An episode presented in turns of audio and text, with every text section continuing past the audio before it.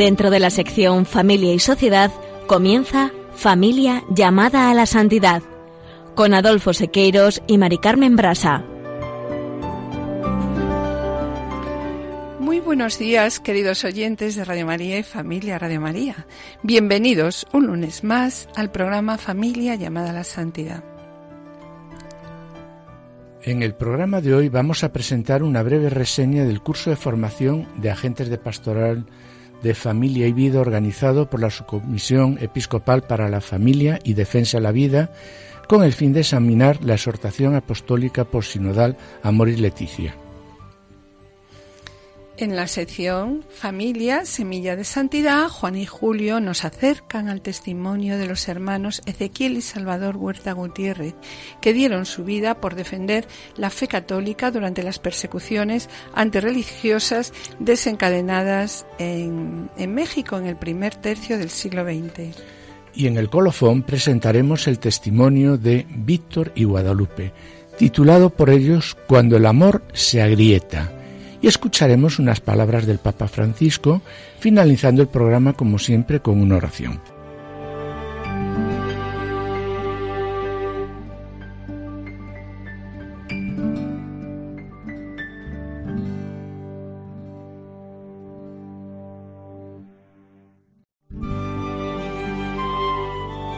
Directorio de la Pastoral Familiar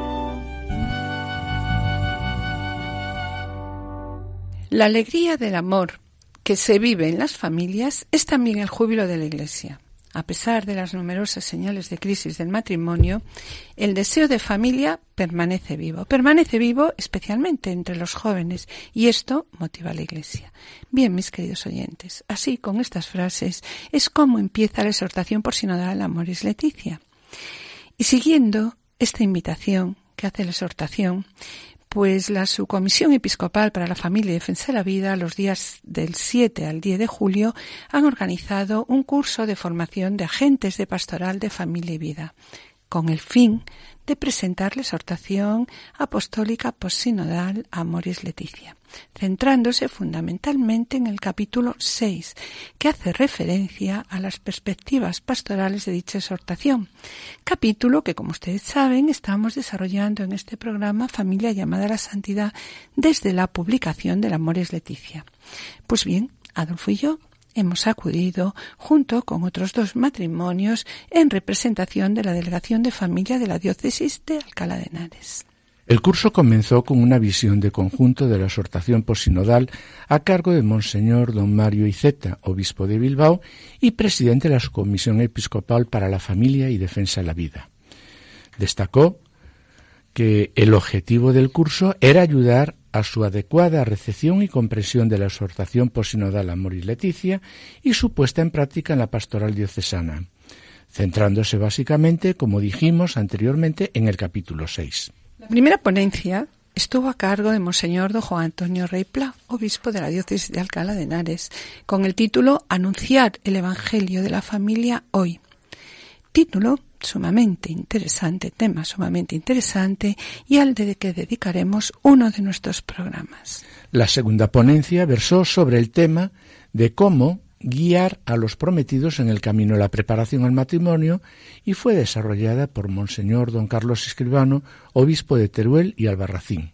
En ella destacó que el mensaje sobre el camino de la preparación al matrimonio es muy bello, pero que no llega a nuestras parroquias. Por otro lado, Adolfo, Monseñor Escribano recordó el inmenso trabajo que sobre este tema presentaba la ya la familia del consorcio, ¿no? Y explicita también ampliamente el directorio de la pastoral familiar a lo largo de dos amplios capítulos, capítulos que nosotros hemos desarrollado con todos ustedes durante doce programas en nuestra querida Radio de la Virgen y tema al que el Papa Francisco vuelve a darle actualidad y complementariedad una vez más con la exhortación Amoris Leticia. A partir de estas reflexiones, Monseñor Escribano planteó una serie de preguntas. ¿Cómo es la realidad de Dios en nuestros jóvenes? ¿Qué ha sucedido con los documentos, la exhortación familiares consortio y el directorio de la pastoral familiar? ¿Se han olvidado? ¿Qué objetivos reales tengo en la educación remota, en la educación próxima y en la educación inmediata, en nuestras parroquias, tenemos en nuestras parroquias.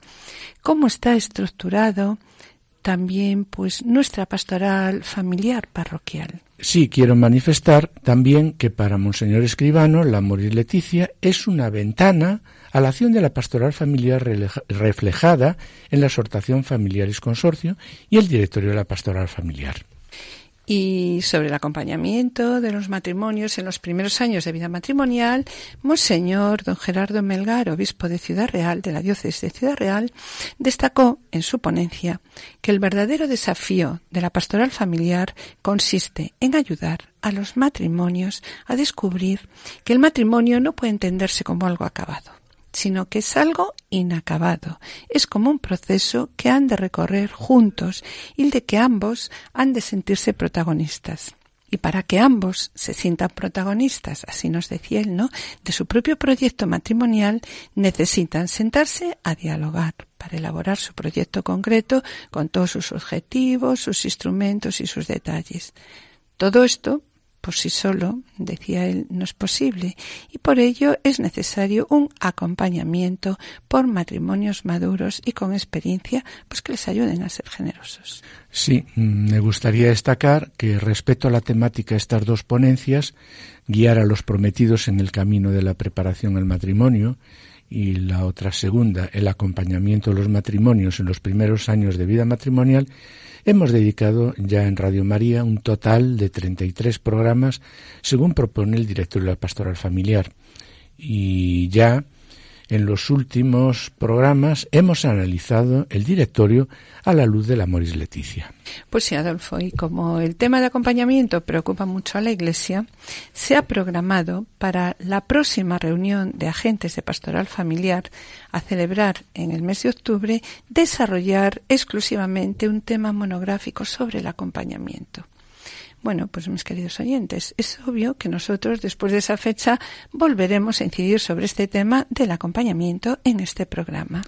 La siguiente ponencia estuvo a cargo de Monseñor don José Mazuelos, obispo de la diócesis de Jerez, quien habló en primer lugar de los cambios antropológicos y culturales que han transformado la visión de la muerte. En segundo lugar, analizó cómo eh, el vivir la verdad de la familia y cómo esta verdad se expone en la exhortación y que es un antídoto eh, contra el veneno de la muerte. Y en un tercer lugar presentó los consejos que da el Papa para cómo afrontar las familias en la muerte de sus seres queridos. No olvidemos que mm, este monseñor don José Mazuelos es médico. Iluminar crisis, angustias y dificultades, tema correspondiente al punto siguiente del capítulo 6, fue examinado por Monseñor don Juan Antonio Hernández, obispo auxiliar de Pamplona y Tudela. Texto que vamos a desarrollar brevemente esta mañana y que ya veníamos tratando en audiciones anteriores. La ponencia de clausura, mis queridos oyentes, estuvo a cargo de Monseñor don Ricardo Blázquez presidente de la Conferencia Episcopal Española, en la que presentó una visión general de la exhortación. Se planteó cómo debemos interpretar la exhortación a la luz de la doctrina de la fe y el magisterio de la Iglesia. Partiendo de la base, nos decíamos señor Blázquez, partiendo de la base que el matrimonio cristiano es una vocación, no es un ideal ético, es una vocación cristiana y tiene que ser por ello ayudada, discernida, alimentada, renovada. Y por ser el matrimonio una vocación cristiana, la atención pastoral, como dice continuamente y está reflejando continuamente el Papa Francisco, es prioritaria. Aquí Monseñor Blázquez planteó varias preguntas para reflexión posterior, ¿no? ¿Qué estamos haciendo en estos momentos con respecto a la pastoral familiar, ¿no? ¿Cómo nos acercamos a los matrimonios que se encuentran en dificultades? ¿Cómo podemos ayudar a este matrimonio herido por su orgullo? Estamos preparados para ella. Y por último, queremos destacar que Monseñor Blázquez presentó la necesidad imperiosa de unificar criterios pastorales en estos momentos, especialmente criterios pastorales especialmente dirigidos a los sacerdotes, adelantando también pues que en breve será publicado eh, un vademecum con estos criterios. Como síntesis, podríamos decir que las interrogantes y propuestas que se plantearon han sido muchas, mm, sobre todo aquellas referidas al ámbito de la prevención y acompañamiento de la Iglesia en las diferentes realidades que encontramos en la familia, pero partiendo de la base de que la pastoral de la familia es transversal y que debe incluir al resto de las pastorales. De ahí que una propuesta que ya se está llevando a cabo en alguna de las diócesis es unir las delegaciones, todas las delegaciones, infancia, juventud, catequesis, sanidad, en una sola, mm, la delegación de familia. Bien, pues de todo lo dicho en estos tres días, ¿no? Que fue mucho. Eh, queremos destacar unas preguntas que se plantearon y que conciernen pues a nuestro programa. Son cuestiones realmente que muchas veces nos hemos hecho todo el equipo del programa y que están en relación con la efectiva recepción en nuestras parroquias del documento que estamos trabajando del directorio de la pastoral familiar de la Iglesia de España. Interrogaciones que queremos también plantear ahora aquí en antena. Las preguntas que nos hicieron para reflexionar sobre ellas son las siguientes. ¿Cómo ha sido la acogida del directorio en nuestras parroquias? Realmente hemos intentado llevar a la práctica las propuestas del directorio. El directorio es un documento conocido por nuestros sacerdotes, nuestros seminaristas, religiosos, religiosas y agentes de pastoral familiar. ¿Qué peso tiene el directorio en nuestras diócesis?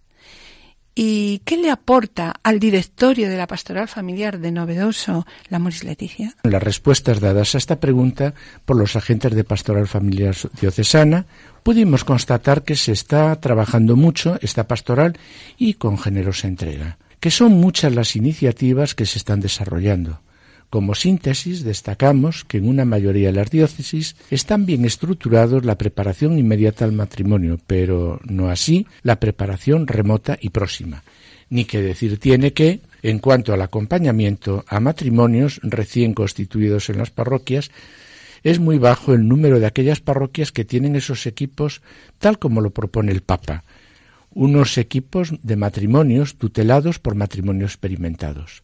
Apenas existen equipos de familia y vida parroquiales responsables de la acogida, como nos pide el Papa en la Morir Leticia y en numerosos discursos y catequesis. Bien, y para finalizar ya este pequeño resumen de la reunión de agentes de pastoral familiar de todas las diócesis de España, ¿no?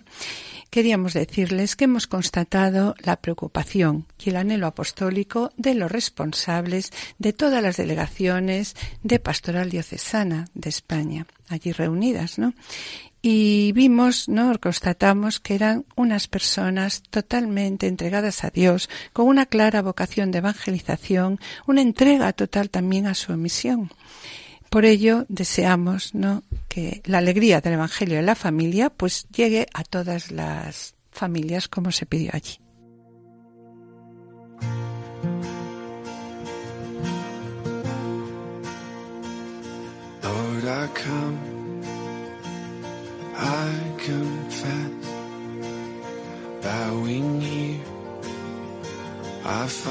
My rest.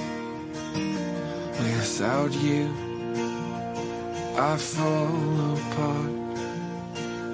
You're the one that guides my heart.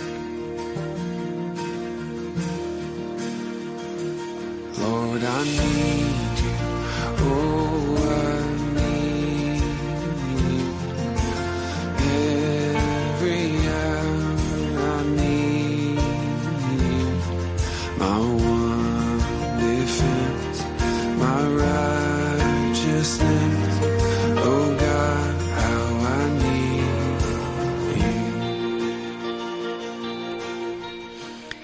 Y como dice esta canción, oh Señor, te necesito. Sin ti, Señor, deshecho estoy, solo tú podrás guiarme.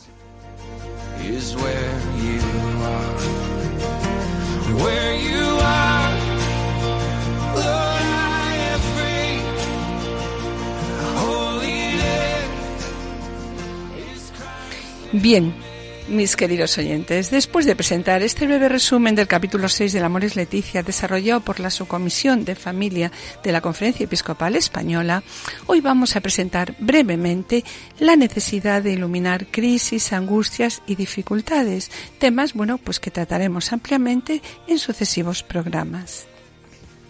Según palabras de Monseñor don Juan Antonio Rey, eh, don Juan Antonio Arnárez, obispo auxiliar de Pamplona y Tudela, el Papa Francisco regala al matrimonio y a toda la Iglesia en 22 apartados del Amor y Leticia unas orientaciones preciosas para los momentos de crisis, en los que los vientos contrarios amenazan con dañar seriamente y, en algunos casos, hundir la barca de la vida conyugal. Sucede, y así lo expone Monseñor Arnarez, que las representaciones del matrimonio se quedan en la fase primera del amor conyugal, en la fase de enamoramiento. En estas representaciones, la cruz ha sido rechazada.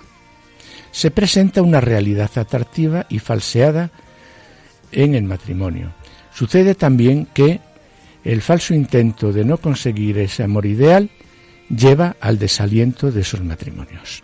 De ahí, Adolfo, que en el punto 231 del Amoris Leticia eh, comienza diciendo, eh, compara inicialmente el vino joven con los matrimonios jóvenes y el vino añejo con los matrimonios que tienen años de experiencias. Obviamente, ¿no? Hay un trecho, hay un camino entre un matrimonio joven y uno maduro. Sobre ello, la Moris Leticia, en el punto 231, destaca que, cuando el vino se añeja, con esta experiencia del camino, allí aparece, florece, en toda su plenitud la fidelidad de los pequeños momentos de la vida. Esta es la fidelidad de la espera y de la paciencia. Una fidelidad llena de sacrificios y de gozos. Va como floreciendo en la edad en que todo se pone añejo y los ojos se ponen brillantes al contemplar los hijos de los hijos. Claro que esto supone haber sido capaces de superar juntos las crisis y los tiempos de angustia, sin escapar a los desafíos, sin esconder las limitaciones y las, pobrezas. El Papa propone a los matrimonios en crisis que piensen que el otro es capaz de satisfacer sus sueños. Se trata de descubrir que ese amor incondicional y gratuito es imagen viva del amor de Cristo a su Iglesia. El sueño de Dios engrandece a los dos cónyuges. Es normal que, en muchos momentos, tengamos desánimo, tentación de desaliento, pero también observamos cómo muchas veces vamos con pocas ganas a la oración, cansados y desalentados. ¿Cómo volvemos de la oración? Pues volvemos de la oración con la experiencia del poder sanador y como dice el profeta Isaías, diciendo al Señor, aquí estoy, mándame. Sí, y sobre la importancia del acompañamiento a los esposos en los momentos de crisis, de la necesidad de hacerse visible. Vamos a presentar en el colofón una entrevista, una entrevista realizada por un matrimonio que en un momento crítico cuando todo estaba a punto de romperse, bueno, realmente uno de ellos tenía ya las maletas preparadas, el Señor intercede por ellos, ya que estando alejados de la parroquia, y realmente ni siquiera conocían a su párroco, ¿no?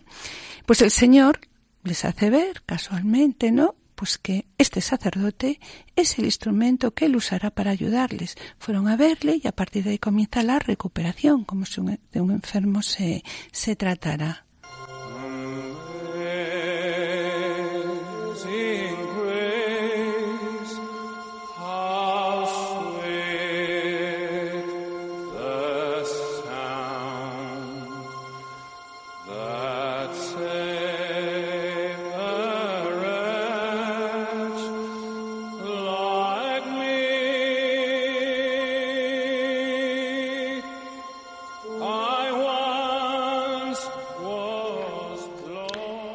Queridos radioyentes y familia de María, estamos en el programa Familia llamada a la Santidad, dirigido por Adolfo Sequeiros y quien les habla, Mari Carmen Brasa.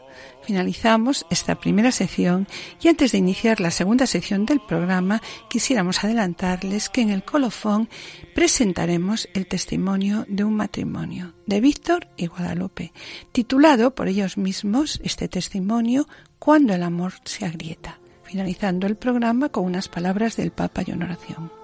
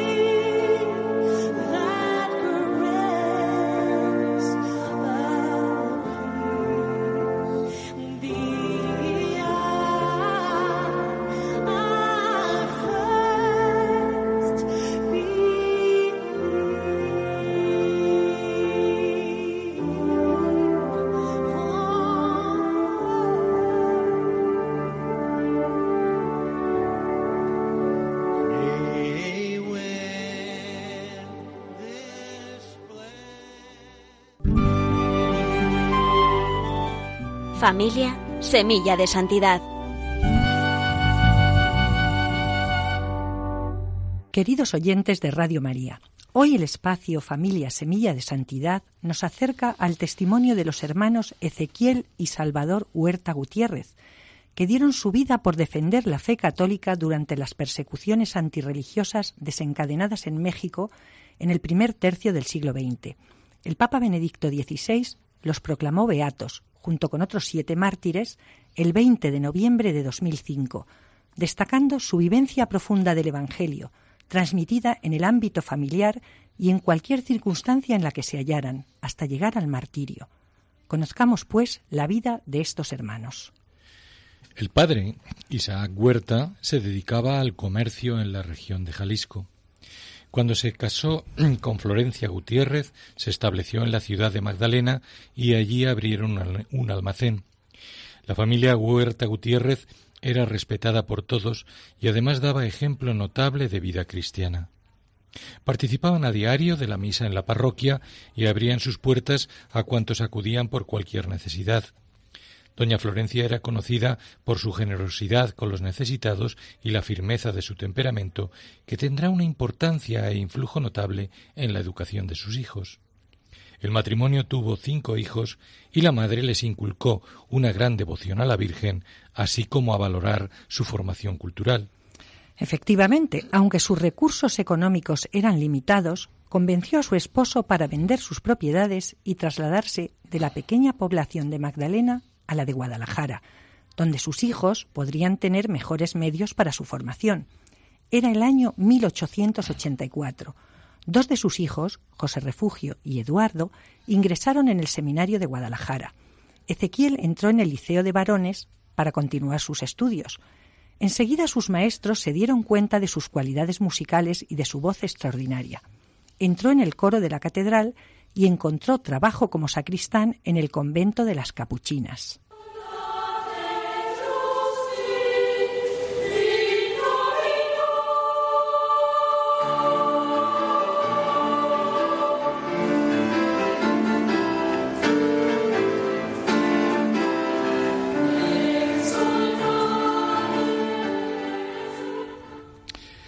Su hermano José Refugio fue ordenado sacerdote y entonces su madre, doña Florencia, y su hija Carmen lo acompañaron a su destino. En Guadalajara permaneció el padre don Isaac con sus otros dos hijos, Ezequiel y Salvador, que debían continuar sus estudios. Ambos hermanos seguían mostrando una profunda piedad y una gran devoción a la Virgen de Guadalupe y participaban en la adoración nocturna de su ciudad. Ezequiel seguía formándose en sus estudios musicales. Sin embargo, Salvador no quiso seguir estudiando cuando acabó la secundaria. Descubrió que sus gustos y capacidades se orientaban hacia el mundo de la mecánica. De su experiencia de estos años, recuerda que estuvo a punto de sufrir graves accidentes en varias ocasiones y en ellas sintió siempre el auxilio de la divina providencia. Por su parte, los éxitos profesionales de Ezequiel le dieron tal fama que en una ocasión una compañía de ópera italiana quiso contratarlo para hacer una gira, pero él se negó diciendo que su voz era para Dios en los coros de las iglesias. Además, también estaba comprometido en la vida pública de Guadalajara, participando como miembro del Sindicato de Obreros Católicos. Y en estas circunstancias comienza su vocación a la vida matrimonial.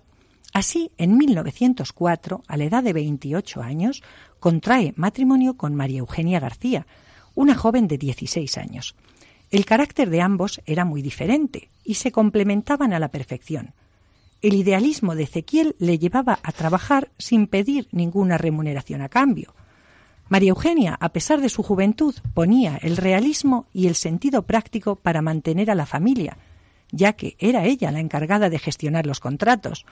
En los 23 años que vivieron casados, tuvieron diez hijos, dos de ellos muertos al poco de nacer. En la familia, la vivencia de la fe marcaba su día a día. Así los hijos aprendían del testimonio cristiano de sus padres. Efectivamente, durante el proceso para su beatificación, una de sus hijas recordaba esa semilla de fe que recibieron en la familia. De su padre decía todos los días iba a misa y comulgaba. Yo misma lo acompañaba. Después iba a las misas que le tocaba cantar. Era una costumbre entre la familia la de rezar el Santo Rosario todos los días de la semana, incluyendo los domingos. Tenía mucha devoción a la Eucaristía. Y continúa diciendo, rezábamos el rosario de rodillas. Una de las cosas que me impresionaron mucho y que mi madre me contó es que cuando rezábamos el rosario, él añadía un Padre Nuestro para obtener el martirio, ya que para él era un honor que alguno de la familia fuera un mártir. Casi todos nosotros aprendimos más de su ejemplo. Él respetaba mucho tanto a los sacerdotes como a la Iglesia. Salvador, cuatro años menor que su hermano Ezequiel, también dio en su familia el testimonio de seguir el mensaje evangélico a través de su vocación al matrimonio. Se casó en 1907 con Adelina, una joven de 18 años, tras vencer la oposición de los padres de ella, que buscaban un nivel social más elevado. Los padrinos fueron Ezequiel y su cuñada María Eugenia, y la ceremonia fue celebrada por los dos hermanos sacerdotes. Nuevamente la familia compartía la gracia de los sacramentos. El matrimonio de Salvador y Adelina fue bendecido con once hijos. Uno de los sobrinos recuerda la fuerza del amor que sustentaba su hogar. Su matrimonio fue una maravilla. Parecía como si siempre estuvieran enamorados, se gustaban mucho, como que se adivinaban el pensamiento. Se trataban con mucho respeto. Nunca los vi pelearse o estar enojados.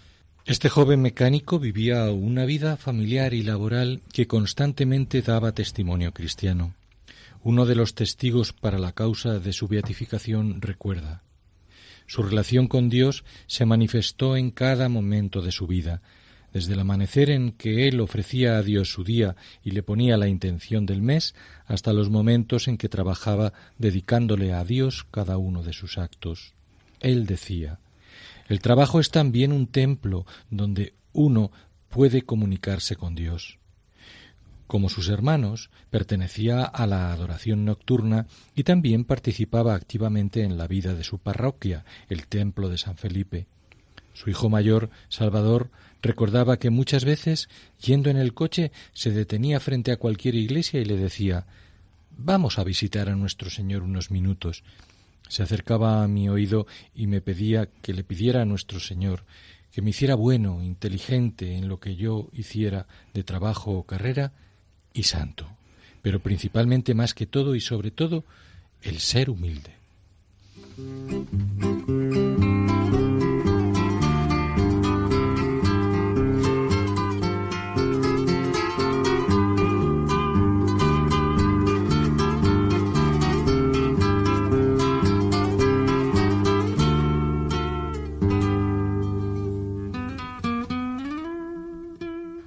Comienzos de 1926, las medidas represivas del gobierno contra los obispos, sacerdotes y todos los fieles católicos llevaron a la suspensión del culto público, cerrando indefinidamente todas las iglesias.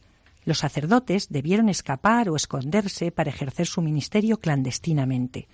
También los dos hermanos sacerdotes de la familia Huerta Gutiérrez tuvieron que ocultarse. Al cerrarse las iglesias, Ezequiel se quedó sin trabajo, ya que el suyo era el de cantor y sacristán en los templos. Sin embargo, ello no le encerró en sí mismo ni le llevó a esconder su fe cristiana. La represión religiosa iba en aumento y se organizó un grupo de resistencia que desembocó en el movimiento de los cristeros. Así, los dos hijos mayores de Ezequiel, Manuel y José de Jesús, y su primo Salvador, entraron a formar parte de la Unión Popular, que luchaba por la libertad política y religiosa. El 1 de abril de 1927, la ciudad de Guadalajara vivió una jornada de terror ante el asesinato perpetrado por el poder público de cuatro conocidos jóvenes católicos de la ciudad, incluido el del líder Anacleto González Flores. Aquella misma tarde, Ezequiel fue a visitar a su hermano Salvador. Conscientes del peligro que corrían los hijos de ambos, implicados en el movimiento de los cristeros, lograron convencer a los jóvenes para que huyeran del país, y los dos hermanos fueron esa noche a velar los cuerpos de los cuatro mártires. Por la mañana fue María Eugenia quien acudió al velatorio y Ezequiel regresó a casa para cuidar a los niños. Así fue. Cuando Ezequiel estaba con los pequeños y con el seminarista Juan Bernal que acababa de llegar, los policías accedieron a la casa, registraron el domicilio, según decían, buscando armas, y delante de los niños y de la mujer que llegó en ese momento, se llevaron presos a Ezequiel y al seminarista a los terribles calabozos de la policía conocidos como las lobas. También apresaron a su hermano Salvador con engaños, fueron a su taller y le pidieron que les acompañara para arreglar un camión del ejército. Inmediatamente le llevaron a los calabozos. Los dos hermanos y Juan Bernal estaban en calabozos contiguos y el seminarista, que sobrevivió al encarcelamiento, ha dado el ejemplar testimonio de fe de los hermanos mártires. En efecto, sobrecoge el recuerdo de sus últimas horas. El primero en ser torturado por un sargento de la policía fue Ezequiel. Intentaban que revelara el paradero de sus hermanos sacerdotes y de algunos obispos, y también que abjurara de su fe. Lo colgaron de los pulgares y, y lo azotaron, pero el tenor no dijo nada. Solo tuvo fuerza para entonar un himno a Dios. Que viva mi Cristo, que viva mi Rey, que impere doquiera triunfante su ley. Azotes, golpes y tortura lo dejaron inconsciente y acallaron su llanto. Después le llegó el turno de las torturas a Salvador, que semi-inconsciente fue arrojado junto a Ezequiel. Se iban a cumplir las palabras premonitorias de una conversación tiempo atrás escuchadas por uno de los hijos de Ezequiel. En una ocasión, éste le dijo a su hermano Oye, Salvador, ¿y si nos matan a nosotros, qué pasará con nuestras familias? Él muy tranquilo contestó Tan simple como que se las encomendamos a Dios. Desde el cielo se puede guiar mejor a la familia y que jamás les falte nada.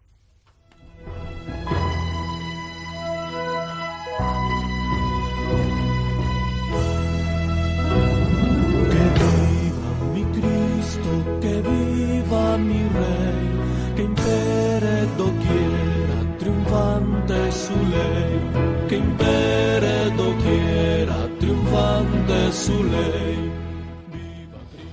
Con la fuerza del Espíritu Santo que acompaña a los mártires, acudieron a dar la vida por Cristo. Los dos hermanos perdonaron a quienes en nombre del gobierno de la nación los fusilaban sin juicio, sin ley y sin derecho. Los perdonamos, ¿verdad? Dijo Salvador a su hermano Ezequiel. Fusilaron primero a Ezequiel, que en ningún momento titubeó o se le vio que tuviera miedo a la muerte. Al contrario, ante el pelotón de soldados, siguió cantando el himno Viva mi Cristo.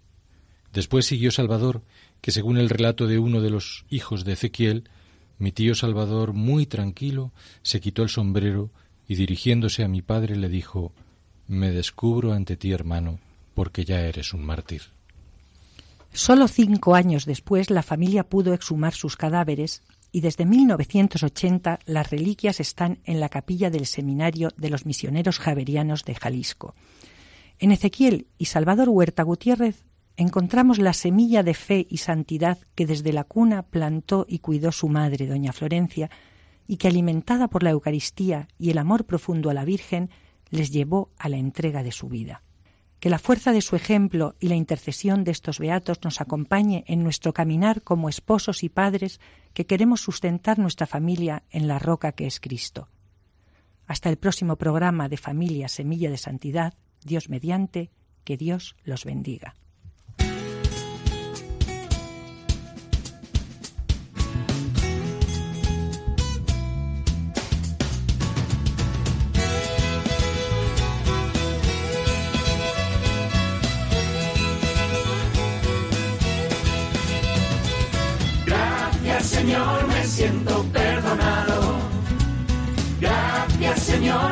Señor,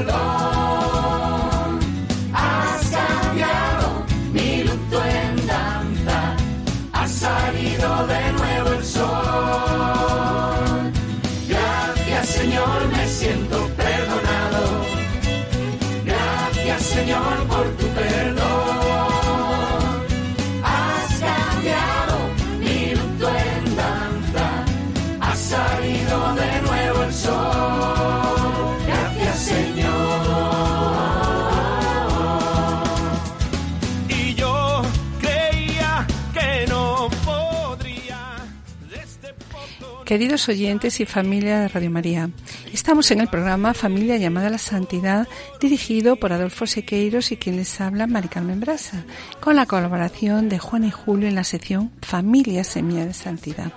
Le recordamos que pueden ponerse en contacto con nosotros a través del correo familia llamada la santidad arroba radiomaria.es o enviando un correo postal a la dirección de Radio María, Paseo de Lanceros 2, primera planta, 28024, Madrid, indicando el nombre del programa. Familia llamada a la santidad. Para solicitar este programa deberán dirigirse ustedes al teléfono de atención al oyente 902 500 518. También pueden escucharlo a través de podcast entrando en la página www.radiomaria.es y podrán descargarlo en su ordenador para archivarlo, escucharlo a la hora que ustedes deseen. Bien, mis queridos oyentes, gracias por los correos que enviáis. Vuestras palabras son de gran ayuda para nosotros.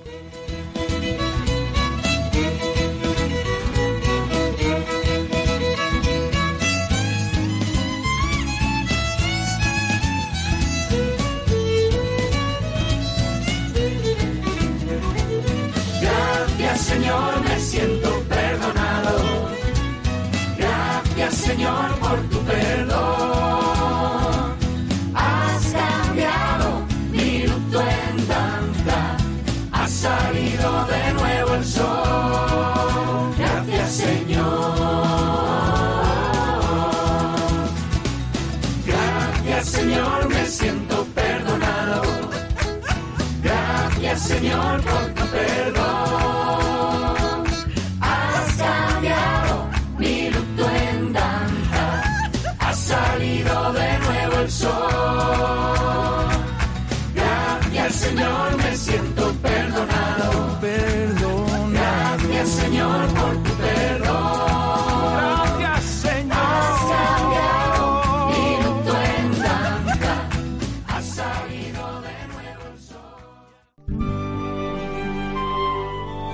Colofón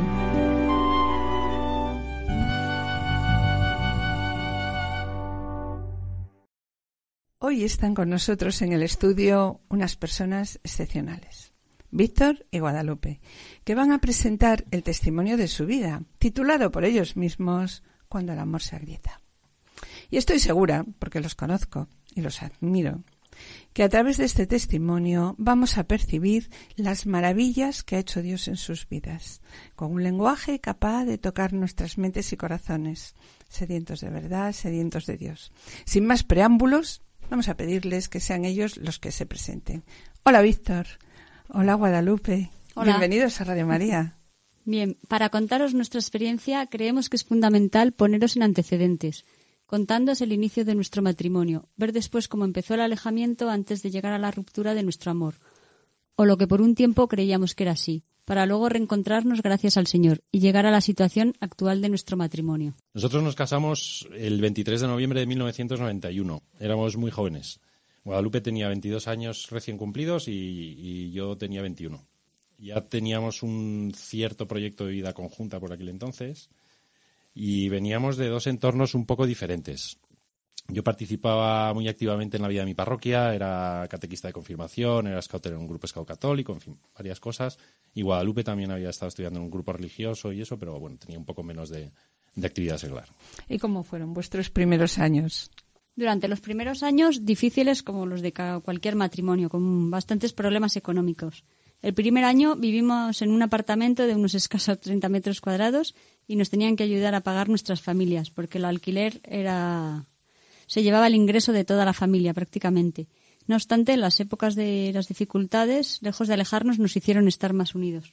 Entonces, claro, qué suerte, ¿no? Aquí contasteis pues con el apoyo de, de la familia. Sí, contamos con el apoyo de nuestras familias y la ilusión por nuestro proyecto, y muchas ganas de aprender a ser felices con lo que teníamos, y no con lo que nos gustaría tener. Sin duda, hoy lo recordamos como uno de los momentos más bonitos de nuestras vidas. En esta época tuvimos momentos de alejamiento de la Iglesia y abandono del grupo Scout, porque no podíamos participar tanto en la vida parroquial y no nos gustaba mucho asistir a la Eucaristía con el pequeño Víctor dando guerra. ¿Y cuándo entonces comenzó vuestro alejamiento como matrimonio? Víctor. Pues en el año 94 eh, yo cambié de trabajo y asumí un cargo que tenía cierta responsabilidad y entonces en ese momento lo que hice fue dedicar durante unos años mucho tiempo a mi trabajo y pasaba menos tiempo con la familia. Era como si el trabajo fuese mi, segunda esposa, casi. Eh, poco después, además, mm, nació Adrián y Guadalupe dejó de trabajar para concentrarse un poco más en los niños. Ya teníamos a Víctor, al mayor, y era el segundo. Y por tanto, durante estos años, pues nos obligamos un poco más a nuestras obligaciones personales, yo con el trabajo y Guadalupe con los niños, que a nuestra relación de como pareja y como amigos y como amantes y todas estas cosas. Eh, durante esta época, además, tuvimos algunos altibajos de fe, con la preparación de la comunión de las comunidades de los niños, por ejemplo, pues intensificaba mucho, pero luego entre medias pues se relajaba. Y entonces, ¿cuándo comenzasteis a ver que las cosas iban realmente mal? Eh, definitivamente en 2006, o sea, a partir de, de, 2006. Nosotros montamos una empresa en el año 2006 en la que decimos que trabajaríamos los dos. Y si bien al principio nos daba miedo que no pudiéramos trabajar juntos, pues esto no, no se tradujo en una realidad porque sí hemos podido trabajar eh, bien, pero para nuestro matrimonio sí al final supuso un alejamiento mayor aún.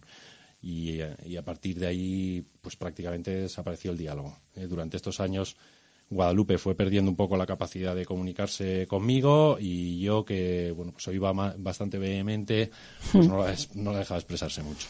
Sí, tengo una curiosidad porque me parece muy difícil trabajar juntos, trabajar juntos el, el matrimonio, pero ¿y fuera del trabajo? cómo era vuestra vida. Fuera del entorno laboral, cada uno hacía un poco su vida sin consultar al otro y muchas veces sin tenerlo en cuenta siquiera. Sin darnos cuenta, Víctor se convirtió en mi jefe y yo era su empleada, y eso lo trasladábamos a nuestro matrimonio. En casa había un jefe y una empleada, y no nos comunicábamos de igual a igual. Por ello, uno pierde la capacidad de comunicarse y otro gana el desequilibrio. Esto, esto nos llevó a que poco a poco se perdiera el respeto del uno por el otro. Comienzan las broncas, en ellas muchas veces yo no sabía frenar mi carácter, que es fuerte, y Guadalupe nos enfrentaba a esas situaciones. El resultado, pues que no, que como decía antes, pues desaparece totalmente la comunicación. Además, en esos momentos tensos, pues empezaron a afectar eh, la relación de nuestros hijos, a su relación con nosotros, de algún modo les transmitíamos todos esos problemas e incluso en algunos casos cometiendo el error tan grave de involucrarles en algunos de nuestros problemas a ellos. ¿no? La convivencia, por tanto, pues se hizo muy difícil a partir de aquí y ahí llegó un momento en el que ambos estábamos convencidos de que no podíamos vivir así y el matrimonio pues prácticamente se rompió. Pero hubo una vuelta atrás, ¿no? Me gustaría que contarais en qué momento decidisteis pedir ayuda, porque yo creo que lo más difícil en un matrimonio es hablar.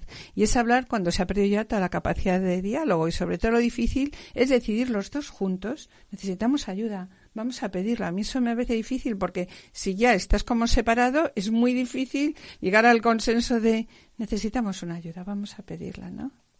Pues fíjate que era un momento crítico, crítico, porque las maletas de uno de los dos estaban preparadas ya para marcharse de casa, ¿no? Y entonces, pues el Señor intercedió por nosotros. Y no digo el Señor intercedió por nosotros como así a la ligera. El Señor intercedió por nosotros porque cuando nosotros estábamos en ese momento bastante alejados de la vida parroquial y bueno, pues íbamos a misa, de vez en cuando porque Juan estaba preparando su comunión, pero ni siquiera conocíamos al párroco ni, ni su nombre, ¿eh? casi. Y sin embargo, un día, ya te digo, con las maletas preparadas para marcharme de casa, decidimos los dos juntos ir a ver a, nuestro párroco y poner la situación delante de él. Y aquí, viendo a Rapo, nuestro párroco, fue como empezó la recuperación de nuestro matrimonio, que prácticamente fue como si de un enfermo se tratara. Disculpadme, disculpadme que os interrumpa un poco, ¿no? Porque quiero hacer una pequeña aclaración. Rapo, como dice Víctor y Guadalupe, es el padre don Alberto Raposo, que muchos de vosotros escucháis los sábados en el programa El Dios de cada día, ¿no? Ese, ese Rapo, sí. Ese Rapo, pues ese Rapo nos animó a visitar el COF. ¿eh? Y en el COF, pues eh, las dos personas que nos cuidaron, sin duda, han sido dos ángeles en, en que el Señor ha puesto en nuestro camino, ¿no? Jesús, a través de ellos, nos ha hablado con cariño y con compresión, nos ha hecho ver los errores que estábamos cometiendo cada uno de los dos, eh, partiendo del principal error, ¿no? Que hacía mucho tiempo que en nuestra casa las puertas estaban cerradas al Señor. Y, y empezamos Sí. ahí a mejorar. Sí, y el COF qué ayuda así, como qué ayudas concretas os proporcionó. Pues en el COF nos han enseñado nos han enseñado a dialogar, a hablar entre nosotros, a, a dialogar delante del Señor, lo que nos ayuda a que nuestro diálogo sea muchísimo más constructivo, no nos tiremos los trastos a la cabeza. Eh, poco a poco, a través de ese aprendizaje, pues Guadalupe empieza a expresarse sin miedo, yo empiezo a contener también mi temperamento y a dejarla a ella que se exprese y encontramos un cierto equilibrio como marido y mujer, estando los dos a la misma altura, no como nos pasaba antes. En este tiempo también fue muy importante el, sacramento de la confesión, que nosotros teníamos prácticamente olvidado desde la juventud casi, yo no sé si me había confirmado después de confirmarme, si me habían confesado después de confirmarme, y nos ha ayudado mucho a los dos a darnos cuenta de, de cuáles son nuestros errores y no solo a darnos cuenta de los errores, sino a, a perdonarnos a nosotros mismos esos errores, porque si Jesucristo me perdona los errores, ¿quién soy yo para no para no perdonarme a mí mismo, ¿no?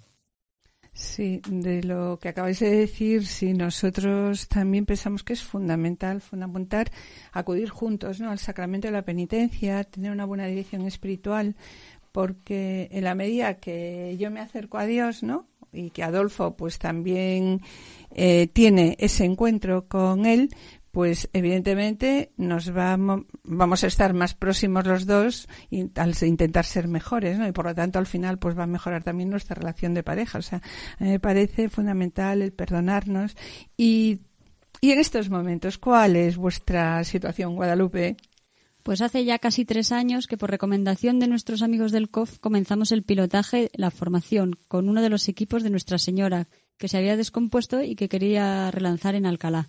En los equipos conocimos a unas bellísimas personas que para nosotros son ejemplo de matrimonios cristianos y de los que continuamente aprendemos. Aquí recordamos también que la fe se tiene que vivir en comunidad y la ventaja añadida de nuestro equipo, que es esa comunidad, cada equipo está formado por cinco o seis matrimonios cristianos con vivencias y experiencias muy parecidas, que hablamos el mismo idioma y desde el mismo enfoque. En poco tiempo se convirtieron todos en nuevos hermanos. Nuestro equipo es como una nueva familia para nosotros. ¿Y cómo es en estos momentos vuestra, vuestro matrimonio, vuestra vida de pareja, vuestra oración? ¿Cómo, cómo vais en estos momentos? Si se puede contar. Sí. Hoy por hoy Jesucristo está presente en nuestras vidas casi, casi en todo momento. Genial. Nosotros ahora oramos juntos todos los días, leemos juntos el Evangelio, eh, buscamos también tener momentos de pareja especiales en los que también está presente Cristo con asiduidad. Del mismo modo, también nuestra vida de familia ha cambiado mucho. Nuestros hijos están abrazando la fe que nos ven vivir a nosotros. Y tanto es así que nuestro hijo mayor, que ya tiene 24 años, pues eh, se hizo la confirmación hace unos meses, cuando estaba muy apartado de la, de la iglesia, ¿no? hace dos o tres años solo.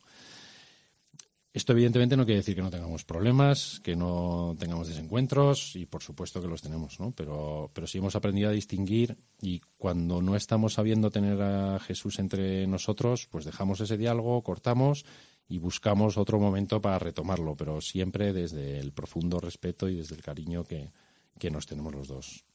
Y por último, como conclusión, ¿qué nos queréis decir? ¿Queréis decir algo más? Pues sí, sí. Queremos decir que hubo un momento en nuestras vidas en el que se nos había olvidado que nos queríamos, que Jesús formaba parte de ese proyecto de vida que teníamos en común y que Él era el núcleo, el principio y el fin de ese amor, y eso se nos había olvidado. Hoy damos gracias al Señor, seguramente menos de lo que deberíamos darle, pero le damos gracias por habernos protegido como Él siempre hace, por no habernos dejado que le abandonáramos nosotros a Él y por habernos enseñado el camino para recuperar pues, el, cosas como el cariño, la ternura y la comprensión en nuestro matrimonio. Y ser capaces de decirnos te quiero de nuevo cada día y con, con sinceridad. Por cierto, cada noche sin falta, desde hace muchos meses, ya nos despedimos después de orar con un te quiero mirándonos a los ojos. Muchos días ha sido ese el gesto que nos ha ayudado a comprender y a perdonar. De lo que acabáis de decir, eh, me gustaría destacar que vuestra vida cambió, ¿no? ¿Y cuándo cambió vuestra vida? Pues, en primer lugar, cuando acudisteis a la iglesia, a vuestro párroco, al COF, a buscar ayuda.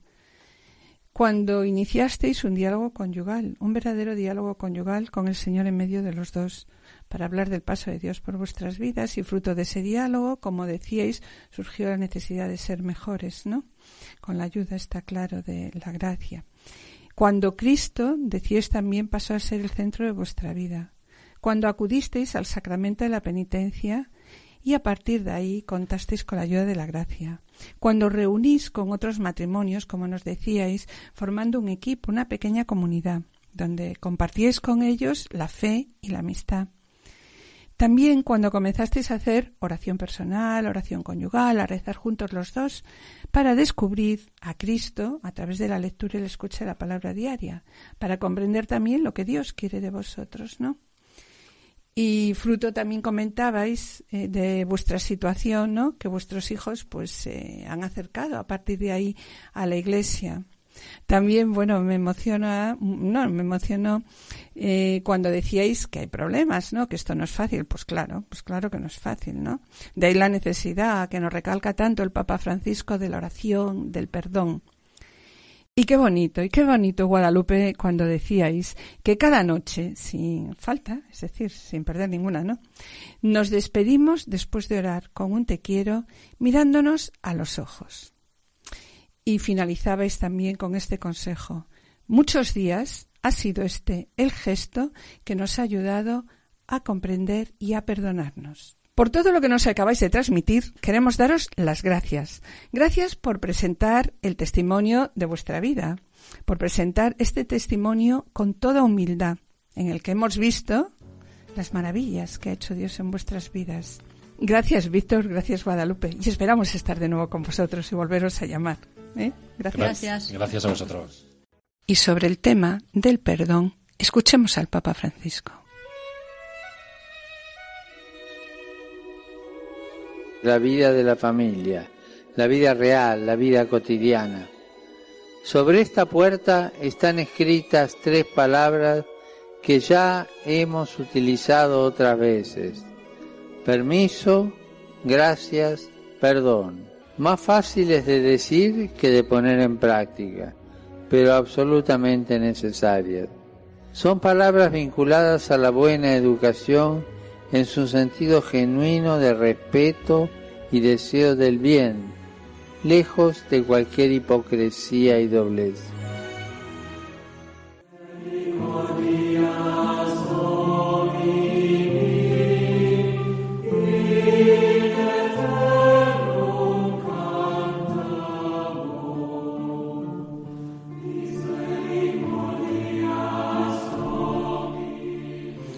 Hoy, mis queridos oyentes, vamos a pedir de un modo especial por los jóvenes, por las vocaciones que en estos días están en proceso de discernimiento vocacional, o bien han decidido dar una respuesta generosa a la llamada ven y sígueme a la vida religiosa o al sacerdocio. Señor Jesús, pastor de nuestras almas, que continúas llamando con tu mirada de amor a tantos y a tantas jóvenes que viven en las dificultades del mundo de hoy. Abre su mente para oír entre tantas voces que resuenan a su alrededor la voz inconfundible, suave y potente que también repite hoy, ven y sígueme. Mueve, Señor, el corazón de nuestra juventud a la generosidad y hazla sensible a las esperanzas de los hermanos que piden solidaridad y paz, verdad y amor. Orienta, Señor, el corazón de los jóvenes hacia la radicalidad evangélica, capaz de revelar al hombre moderno las inmensas riquezas de tu caridad. Señor, llámalos con tu bondad para traerlos a ti. Préndelos con tu dulzura para acogerlos a ti envíalos con tu verdad para conservarlos en ti. Señor, ayuda a los matrimonios y familias cristianas para que vivan su vocación con fidelidad y se conviertan en un símbolo claro del amor de Cristo a su Iglesia, que sean capaces y sensibles al despertar vocacional de sus hijos y les ayuden a descubrir y cumplir la voluntad de Dios en su vida. Amén.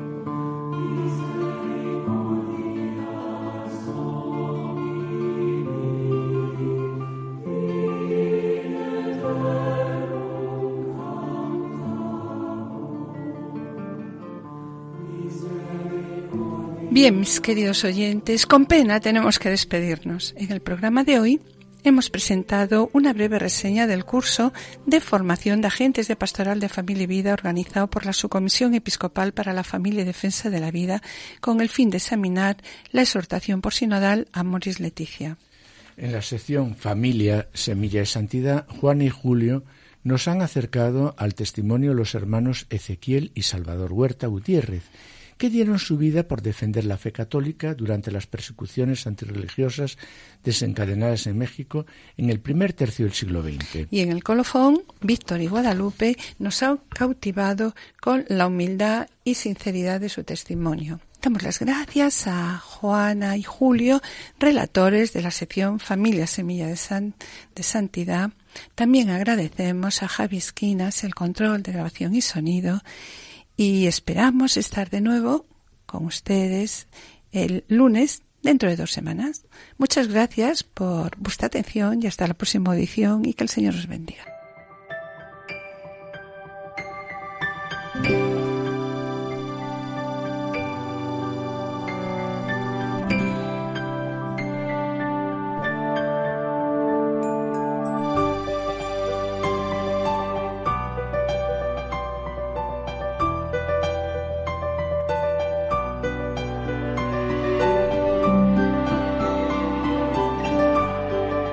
Han escuchado Familia llamada a la santidad con Adolfo Sequeiros y Mari Carmen Brasa.